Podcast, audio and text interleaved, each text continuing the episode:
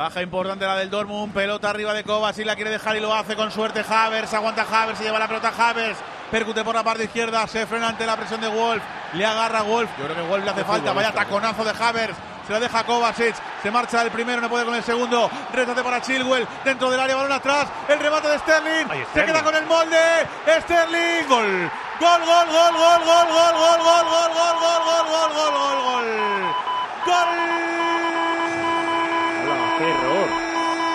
del Chelsea Sterling, el primer remate es de cárcel, se queda con el molde, pero tiene suerte porque el rechace le cae. Y ahora sí, en la segunda remata, en la segunda fusila, en la segunda pone al Chelsea por delante, lo estaba mereciendo el equipo de Graham Potter, el centro desde la parte izquierda de Chilwell, el no remate de Sterling y el sí remate de Sterling, balón para adentro, camino del 44 de la primera parte, el Chelsea que empata de momento la eliminatoria.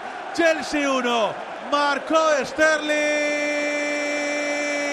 Borussia Dortmund 0. El gol es consecuencia de lo visto y es justicia para lo que estamos viendo. Banquillos Millán. Tercer tanto del inglés que lo fue a celebrar al córner con todos sus compañeros. No estaba teniendo el día, la verdad que tampoco estuvo muy bien al principio de la jugada, pero acabó a la perfección para igualar la eliminatoria. Esto se iría a la prórroga con el gol de Sterling. Lleva 7-8 minutos el Dortmund que no gana ni un duelo pero ni un duelo ni el rechace del duelo. En esta jugada hay, hay tres acciones de balón dividido o ganadas o, rebotadas para los jugadores del Chelsea. La última es Marco Roy. Pero es que no es dentro del área, Marco Roy. No, es que no los ganen por falta de, suerte en un rebote, es que van mucho más fuerte los del Chelsea, van a otro ritmo. En el último rebote puede ser, pero las otras dos es que, como hemos visto en la jugada anterior, que se los está llevando el Chelsea. Bueno, y mucho ha podido pensar Sterling después de la primera pifia para hacer el remate. Claro, el, error de, de Royce es, es, tremendo en la primera y después en la segunda de no anteponer el, el cuerpo y a partir de ahí buscar un despeje y dejar que ese balón dividido sea frontal.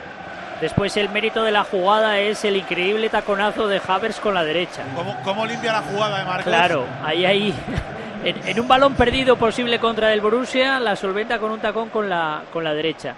Y, después os iba a decir que no me parecía a mí que hubiese o que iba a haber prórroga pese a que venía mentalizado y con ganas de ello. ¿Y ahora qué dices? Pues, pues yo creo que no, porque